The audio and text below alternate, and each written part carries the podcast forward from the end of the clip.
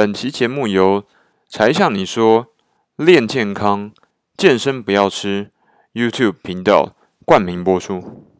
各位朋友，大家好，欢迎来到天豪公开课。今天要来说说鸦片战争里清朝输的原因。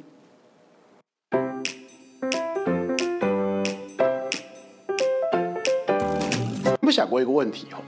为什么鸦片战争的时候啊，清朝不能举国动员、全民皆兵，出动百万大军跟入侵者决一死战呢？当时英军就只有几千人而已啊，最多时候也不过两万多人。为什么清朝四亿人口会没有办法打过这几千几万人呢？当然了，你可能会有个想法，就是啊，那是因为武器装备不行啊。哎，鸦片战争时候两军的武器装备还没有差到后来那种程度。我举个例子给你听。其实鸦片战争过程当中啊，英军曾经进攻过台湾。对你没听错，他打过基隆，还有大安溪。英军当时试图从大安溪口登陆，大安溪就是台中跟苗栗中间那条溪，结果两次登陆都失败，还被清朝官员抓了几百个俘虏。后来这些俘虏被道光皇帝下令斩首示众，全部杀掉。英国人的记录中也有，清朝记录中也有，所以事实上证明这件事情是发生过的。也就是说啊，英军没有什么碾压性的技术优势。诶，那更奇怪了，那清朝为什么打不赢呢？关键就在于民族主义。我们今天想象的那种啊，动员群众啊，焦土作战啊，让你陷入人民战争的汪洋大海啊，哎，那都是二十世纪以后的事情。就算是在民族主义的发源地欧洲，要发动这种民族主义的战争，要整个社会都动员起来，无条件的支持国家作战，那也等到法国大革命之后才出现的。而且还要经过整个十九世纪不断的凝练，才能在二十世纪初打第一次世界大战的时候形成总体战的优势。在法国大革命之前，战争都是贵族政府的事情，小老百姓都是来看戏的。你不给钱，谁会帮你做事啊？所以整个十七、十八世纪的种种战争呢，我们看过很多场那个时候战争的记录，那都是当时的贵族政府吼荡尽卖绝，举全国之力的家产凑人数雇佣兵，也不过抽出几千人，规模很小，而且往往打几个月就会开始寻求外交妥协，因为实在没钱撑不住了。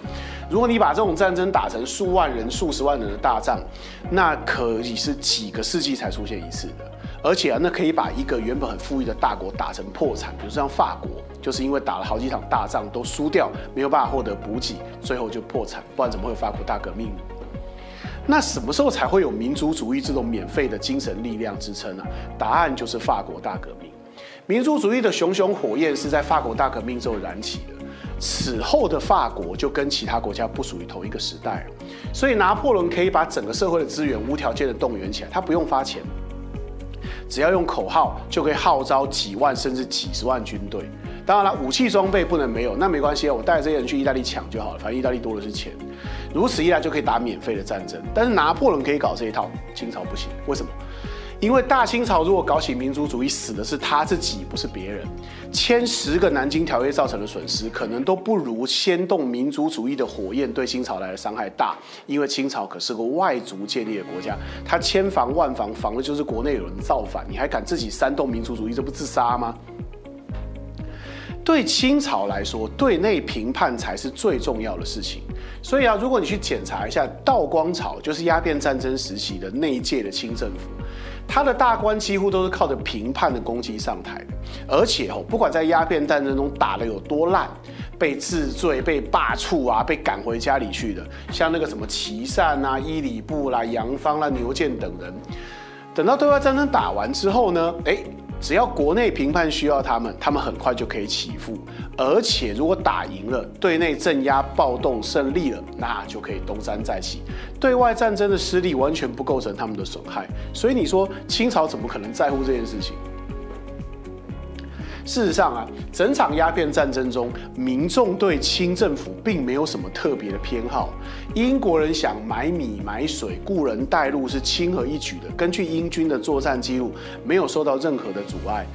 而且后来的英法联军跟中法战争的时候也都是如此。那个时候的中国人并没有民族意识，什么时候才有呢？甲午战争之后才开始萌芽，民国建立之后才开始有强烈的民族意识。但那已经是几十年之后的事情。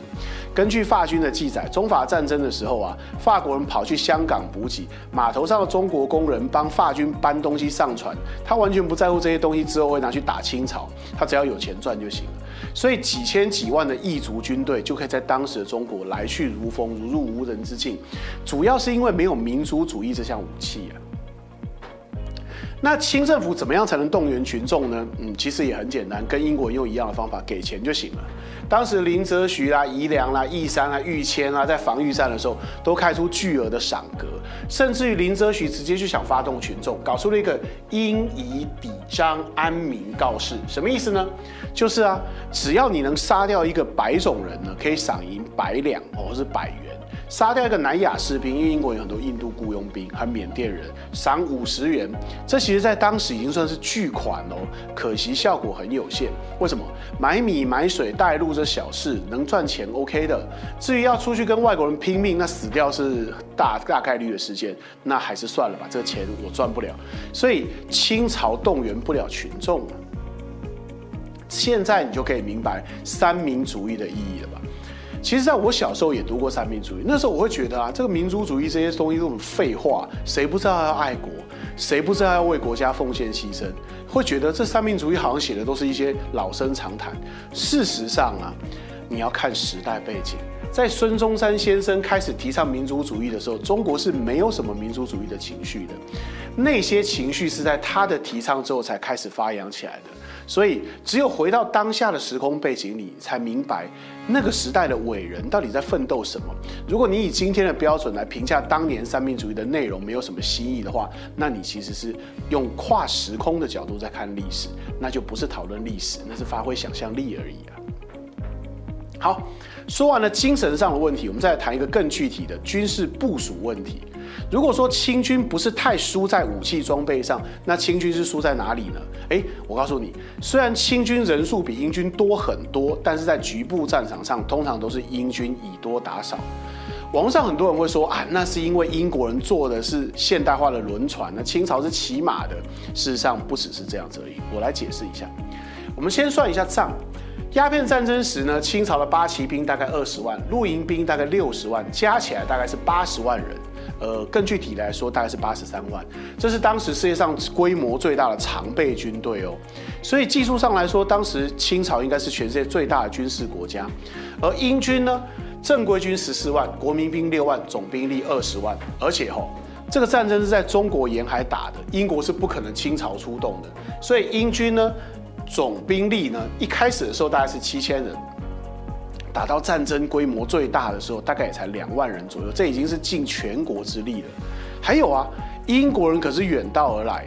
我们来算一下账，在一九零四年，也就是几十年之后，大概快六十年之后，蒸汽动力的波罗的海舰队啊，从北海越过大西洋、印度洋、南海，行驶一万八千海里，航行七个月，来到东亚，然后被日本人打了个灰头土脸，全军覆没。要知道哦。那可是在半个世纪之前，英国还在风帆战舰的时代，它可没有俄罗斯的波罗的海舰队的那个蒸汽动力。要航行一万七千海里，因为从英国出发比从波罗的海出发稍微近一点，那也不是小事。远道而来的英军为什么还能够打得那么轻松呢？哎，这个不是一件简单事情，绕过半个地球来打人呢。事实上啊。如果你检查鸦片战争具体的战役记录，你会发现，远道而来的往往不是英国人，而是清军自己。而且本土作战的清军呢，往往人数都比较少。这到底怎么解释啊？难道都是因为英国人的蒸汽船吗？蒸汽船不是任意门好吗？关键在于清军的组织结构。我们来算一下账。我们来看看清朝的战斗体系是怎么设计的。清朝一个省的军事体制啊，会分成提、镇、协、营这样子不同的等级，其中营是基本单位，人数大概一千，这是清朝沿用两百多年的基本规则，所以大家都很习惯。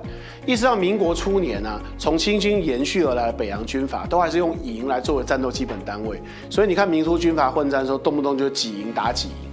然后像曹锟兵变的时候，就带六营士兵，然后他后面还有六十营调不不过来，所以曹锟在搞政变的时候就失败了。那营其实不是固定编制哦，虽然说一千人是基本原则，但是从两百人到一千人不等。比较小的单位呢，营下面还有哨，哨下面还有训、堂、卡、台。哎，为什么要讲的这么细啊？这个解释也解释太细了吧？不不不，你理解这个细节，你就会明白清军战斗力为什么不行。呃，我们用一个具体的案例来说明好了哈。所谓上海的清军呢，叫做吴淞营。他有两百人驻防在吴淞西炮台，这里算总部吧。那剩下的人呢？剩下人会分散在三十五个不同的训地，八百除以三十五，那一个地方顶多就十几个人，顶多几十个人。而且吴淞营还算是人比较集中的营，其他的营呢分得更散。到底为什么？通常状态下的营比吴松营人数更少，驻防的更散。跟今天军队吼都是整团整营的驻防在一起，讲求协同训练啊，武器装备都有固定的保管者不一样。清军尤其是露营兵，没有任何一个营是不分开的。清朝政府不允许他们全挤在一起，一定要分在什么训堂卡哨，而且呢，从来不集中驻扎在一个病房一个营房里面，通常都是几十个人、十几个人分散、分散、分散、分散、分散，干嘛？当派出所啊？那为什么要分得这么散呢？把自己的军队搞成一盘散沙有什么好处？有两个用意：一是防卫治安，二是预防叛变。平心而论，这样的做法对清朝来说，在绝大多数时候是比较有利的。为什么？因为它的资源有限啊，这么大的国土，用八十万人去防守，其实已经算很勉强。今天中华人民共和国警察有多少人啊？所以，为了预防可能的动乱，要尽可能把人撒开。清军的真正任务是什么呢？简单来说，清军的真正任务啊，有以下这些项目，像什么驻防陵寝啦，在门口、在衙门门口站岗啦，在驻监狱驻守啦，押解罪犯、协助征税、预防走私啊，在驿站驻守啦，或者是接受官员临时指派的任务。总之，这里面就没有一个是抵御外敌的，它的设计就不是为了抵御外敌的，因为也没有外敌。在那个交通不方便的年代啊，为了更有效监视民众、预防造反哦，把清军刻意的散布在市集、隘口、道口险峻之处，设立了什么训堂、卡台这些地方，是为了预防可能的造反。因为造反者他不会天然的集中在一起，他会各地不同出现，而且其实造反者往往都是几十个人甚至几个人的小单位。要知道哈，造反的时候扑灭在萌芽时期是最佳做法，所以对清朝皇帝来说呢，集中兵力对。他来说不是什么好事，反而是把人撒开来，像一张网一样笼住全国，可能预防的叛乱，这才是最佳设计。所以呢，不是清朝皇帝不明白集中兵力的重要性，而是清军的编制就不是一支纯粹的国防军。事实上，清军比较像什么？它像是远景。内部防卫部队就是国民兵以及国防军三种角色，其中国防军的角色是最淡的，而远景的角色是最浓的。这样子的军队，把一个营都要拆散成几十个小部队，分散在各地，聚集起来都要好几天。那你有什么期待，还能够形成什么百万大军来对付清朝敌人呢？所以，就算英国人一次来只有七八千人，他对上任何一个地方的清军，往往都会形成人数上的优势，那就更不用说武器装备上的压力了。所以啦，你下次再看到清朝在甲午战争之前对付外敌的那些战争，你要记得，清军其实都是警员的性质，他们在对抗的是。外国的职业军队，那结果就很明显了吧？好了，感谢你收看今天的节目，希望你会喜欢，也希望你能持续订阅我的频道。那我们下次见，拜拜。